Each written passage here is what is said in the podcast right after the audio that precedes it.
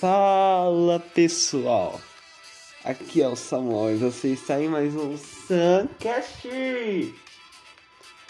E hoje eu vou falar um pouco sobre um dos maiores escritores da literatura brasileira, Machado de Assis.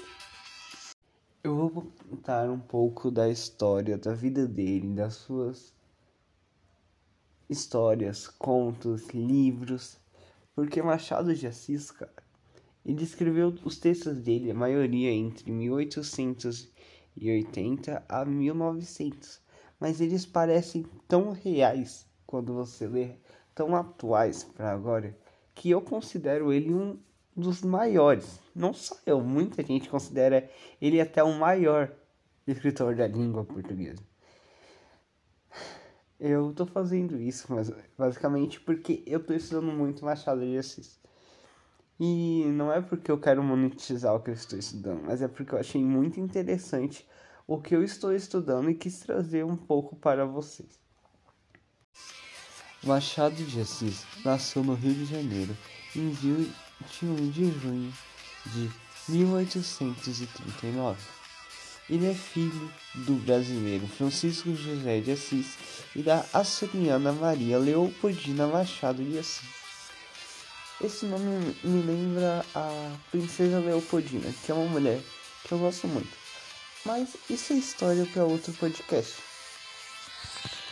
Continuando, a, a infância de Machado de Assis foi um pouco trágica, porque após o falecimento da sua mãe e da sua única irmã, Machado teve que morar com a sua madrinha. E seu pai se casou novamente com uma mulher chamada Maria Inês da Silva, com quem o Machado continuará vivendo até a morte do seu pai. Em 1855, publica o seu primeiro poema, Ela. Eu vou recitar eles aqui para vocês. Quando ela fala, parece que a voz da brisa se cala. Talvez um anjo estudasse quanto ela falava. Meu coração dolorido, as suas mágoas evoadas e volta ao gozo perdido quando ela fala. Pudesse eu eternamente ao lado dela, escutá-la, ouvir sua voz inocente quando ela fala. Minha alma já se revoltava, conseguia ao céu alçá-la, porque o céu abre uma porta quando ela fala. Cara, aqui eu tenho certeza que Machado de Assis devia estar apaixonado por alguém. Acho que isso é meio óbvio. E se fosse atualmente, na, na época que a gente está vivendo hoje, todo mundo chamaria Machado de Assis de gado. Porque hoje você não pode elogiar uma garota, você não pode falar bem dela, porque você já é gado. e se você é jogador de Free Fire, também é, é você é gado. Em 1856, um ano após publicar o seu primeiro poema, Machado de Assis começa a trabalhar como aprendiz de tipógrafo para a tipografia nacional. Em 1858, ele tem aulas de latim e de francês com o padre Antônio de José de Silveira Sarmento. Ele torna-se revisor de provas da tipografia e tudo mais. Onde, e ele trabalhou numa livraria da, do jornalista Paula Brito. E lá ele conheceu alguns membros da Sociedade Pentalógica, como Manuel Antônio de Almeida, José Manuel de Macedo, e ele colaborou para o jornal Paraíba e no mercado mercantil. Sabe, depois ele começa a trabalhar colaborando na revista O Espelho, que foi publicada até 1860 como um crítico teatral. E você pode me perguntar, tá, Samuel, você vai contar toda a história dele eu vou ficar aqui ouvindo? Eu vou falar, não, não vou contar toda a história dele. Eu vou resumir, eu tô contando alguns acontecimentos para você poder entrar e saber que ele tinha é, conhecimento para fazer o que ele fazia, entendeu? Que tudo, tudo que ele fez teve um caminho, ele teve um processo. Começou com aquele poema simples. Ele começou a trabalhar com pessoas da área. Ele foi tendo conhecimento com as pessoas, sendo aprendiz, sabe? Porque ele começou como revisor, crítico teatral, para depois conseguir, em 1863, publicar o seu primeiro teatro, que é composto por duas comédias, O Protocolo e O Caminho da Porta. E depois passa a publicar vários contos no Jornal da Família. Entendeu? Teve todo um processo para ele se tornar quem ele é hoje, ter todo esse reconhecimento, entendeu? Em, só em 1864 ele publica o seu primeiro livro de versos, poemas, Crisálidas.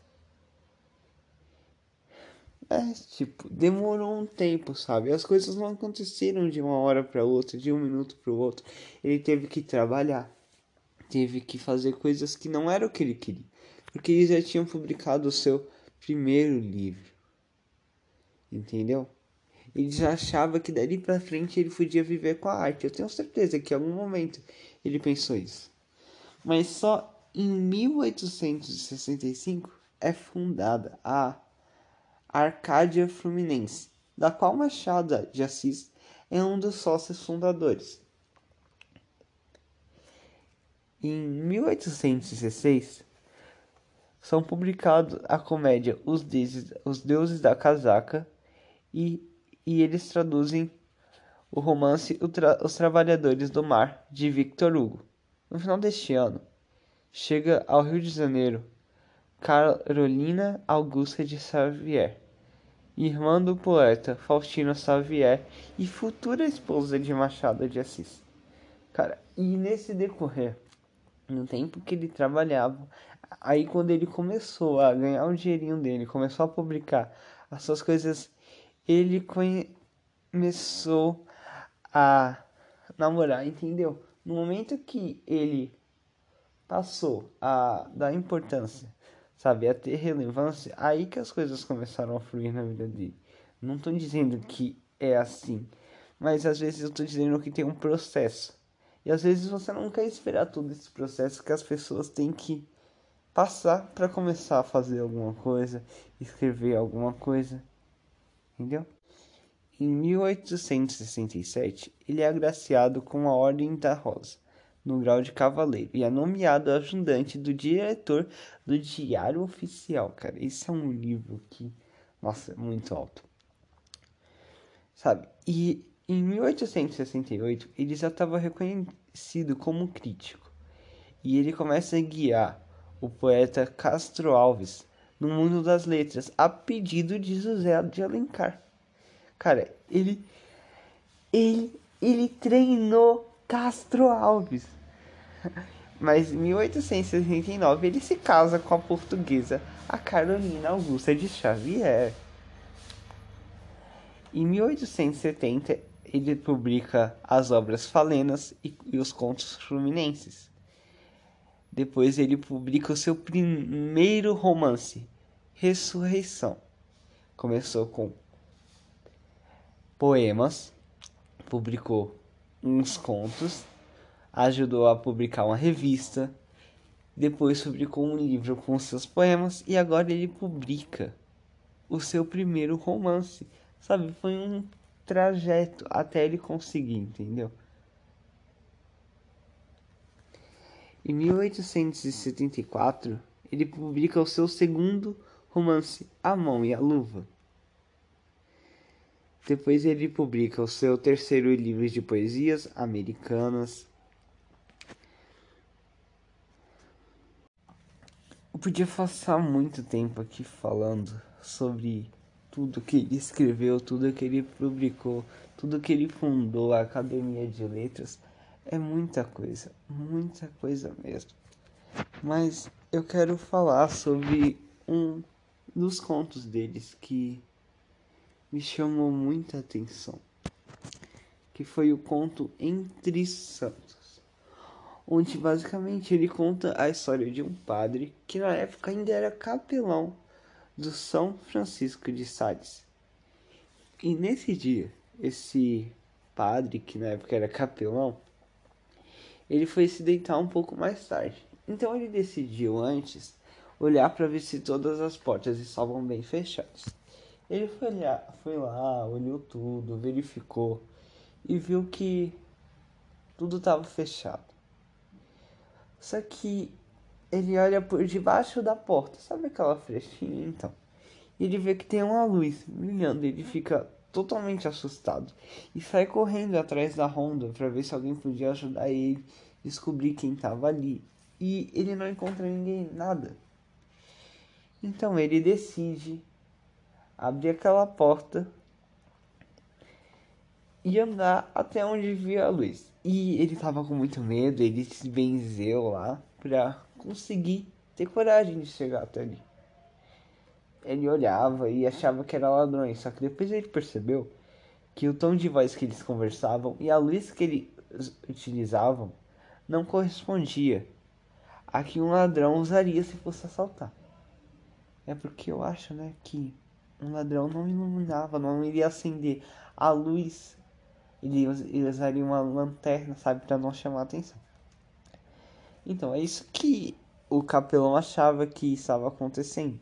Mas ele foi chegando mais perto e mais perto e ele começou a entender o que estavam falando. E depois ele percebeu que quem estavam falando eram quatro santos: São José, São Miguel, São João Batista e o São Francisco de Sales.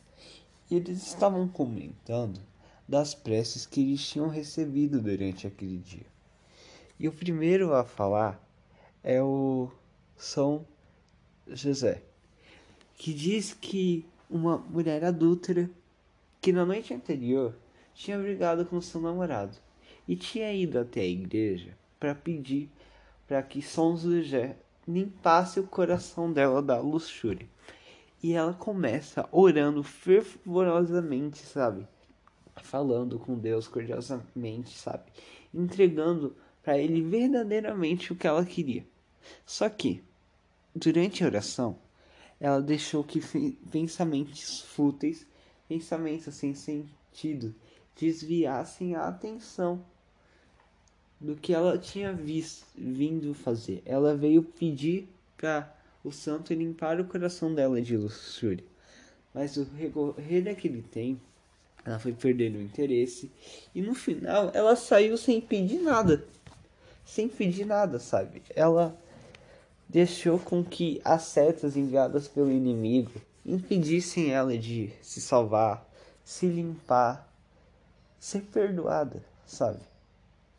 Os santos até falam que estão desacreditando na humanidade por causa disso, sabe?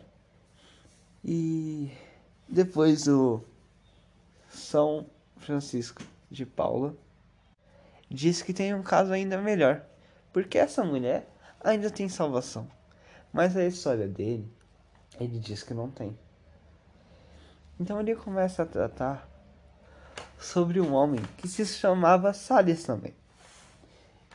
E Salles, ele tinha uma esposa. E a esposa dele estava doente, acamada. Com ele. Peraí, que essa palavra é muito difícil. ela estava com epiricia na perna esquerda. E ela estava muito doente. Ele tinha certeza que ela ia morrer. Então ele estava desolado, sabe? Muito triste. Mas ninguém acreditava na tristeza dele, no que ele estava sentindo. Porque ele era um homem muito mesquinho, sabe? Ele não gastava dinheiro com nada é, o santo até dá um exemplo que ele tinha uma escrava e escravo trabalhou para eles a vida praticamente toda. Só que no final da sua vida, quando ela estava perto de morrer, ele declarou ela livre só para não ter que pagar a sepultura para a mulher. E ninguém acreditava que ele estava com medo de perder a esposa. Acreditavam que ele não queria que a esposa morresse, para que ele não tivesse que pagar a sepultura dela. Para você ver o nível, para você ver aonde estava cara, a, moral daquela pessoa na sociedade em que ele vivia. Então ele chega e começa a orar.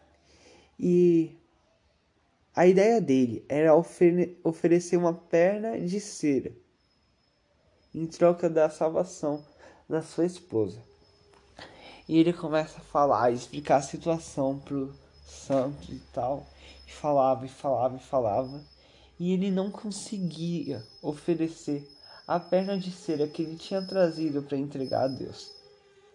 Então ele continua a orar e orar e começa a dizer que vai entregar cem, mil, um milhão de rezas, orações, sabe? E tudo em vão. E nesse momento, os santos até começam a rir com a atitude infantil de Salles. Por quê? Ele não conseguiu se desprender do que ele veio entregar. Sabe? Ele tinha uma boa intenção. Ele tinha até uma boa ideia quando ele veio entregar aquilo. Mas ele não conseguia, sabe? Ele não conseguiu se desprender de bens materiais nem amor da vida da sua esposa. E eu vejo aqui que Machado de Assis, como em todos os seus textos, que deixar uma pergunta, um questionamento. Sabe, o que eu identifiquei nesse caso foi o que temos deixado nos desviar da vontade de Deus. Isso em relação ao primeiro caso. Porque ela tinha uma intenção boa, ela queria que o coração dela fosse livre da luxúria. Mas o que aconteceu? Ela se perdeu em meio a tantos pensamentos fúteis e não conseguiu pedir para o santo limpar o coração dela. E no caso de Salles, ele amava tanto o bem material que ele não conseguia se desprender dele nem pela vida da sua esposa. Então, o que nós temos deixado nos separar da vontade e o propósito que Deus nos deu na criação? Sabe? Parece até que eu estou fazendo uma pregação, mas isso vale para a vida, sabe? Às vezes você quer fazer alguma coisa, você está pensando naquela faculdade lá na frente. Ah, você está pensando em fazer um Enem esse ano. E você sabe que você tem que estudar bastante pro Enem bastante. Mas aí você não quer se desprender das festas, você não quer se desprender de ficar saindo toda hora com os amigos, mas mesmo assim quer tirar nota mil, neném. Uma coisa não anda com a outra, porque Enem é estudo, é sacrifício, entendeu? E outra coisa, quando você estiver fazendo Enem, você não pode se deixar desviar por pensamentos confusos, pensamentos que tirem a sua atenção, porque você não vai conseguir fazer uma prova. Acho que vocês já conseguiram entender como isso vale para toda a sua vida. O que você tem deixado substituir os pensamentos que deveriam estar em principal na sua vida? O que você tem deixado de entregar? Sabe? E os santos riram quando Salles queria entregar várias orações e preces, porque aquilo não significava nada para ele. Nada. Ele ia começar a orar e orar e orar e orar e orar e orar, mas não ia ser um sacrifício para ele. Porque as orações não significavam nada para ele. Nada. Ele só não queria dar o bem material e queria dar outras coisas que não significavam nada para ele. Sabe? É por isso que eu amo Machado de Assis. Porque ele sempre deixa um questionamento pra gente. Eu tinha lido na semana passada um conto dele chamado A Carteira e ele deixa um questionamento incrível. Se vocês quiserem, vocês leem porque é muito interessante e a leitura sempre é muito boa. E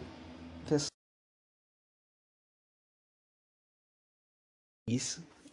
Se você quiser começar a ler Machado de Assis, entender um pouco da sua história, da literatura, da importância dele, perceber, começa pelos contos. Sério.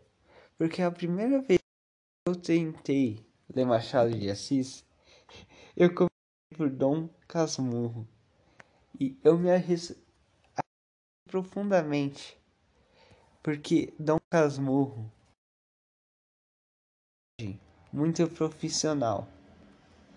É muito profissional não, eu acho que muito antiga.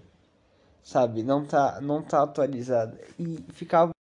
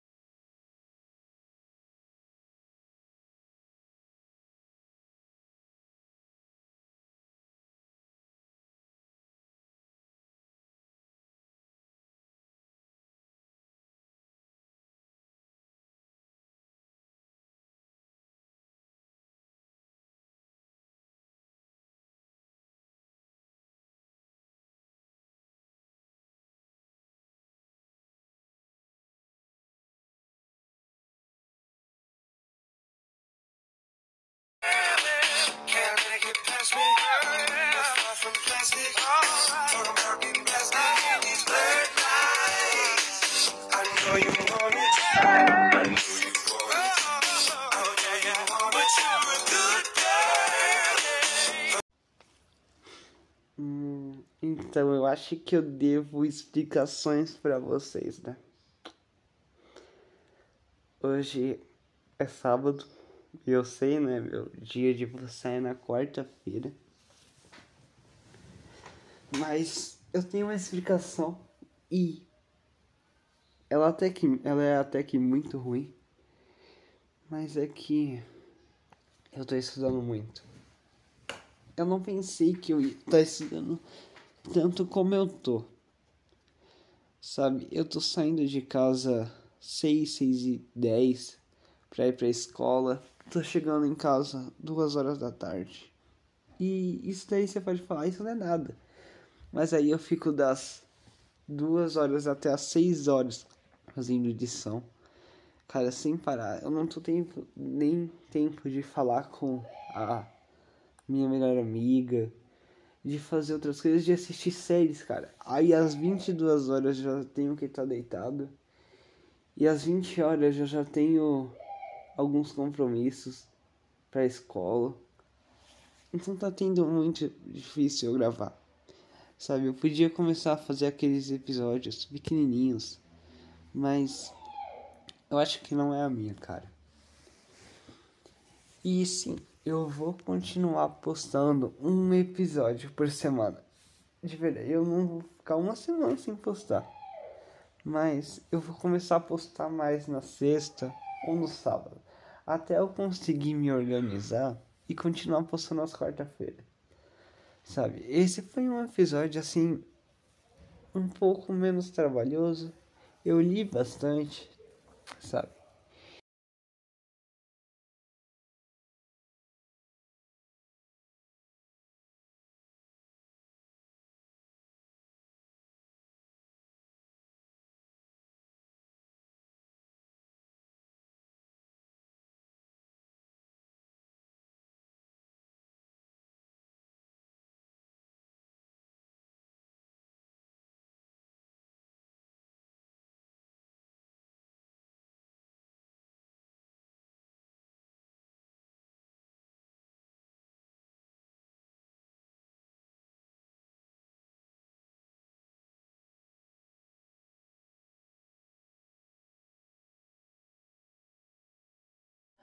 A playlist utilizada nesse podcast está disponível no, Spotify com o nome de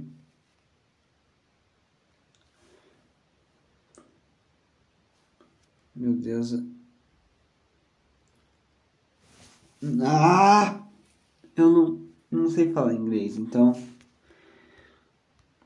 tenho que esperar a boa vontade do meu do meu tradutor Tá. É somente tente esquecer essa, essas músicas em inglês, tá bom? Muito obrigado.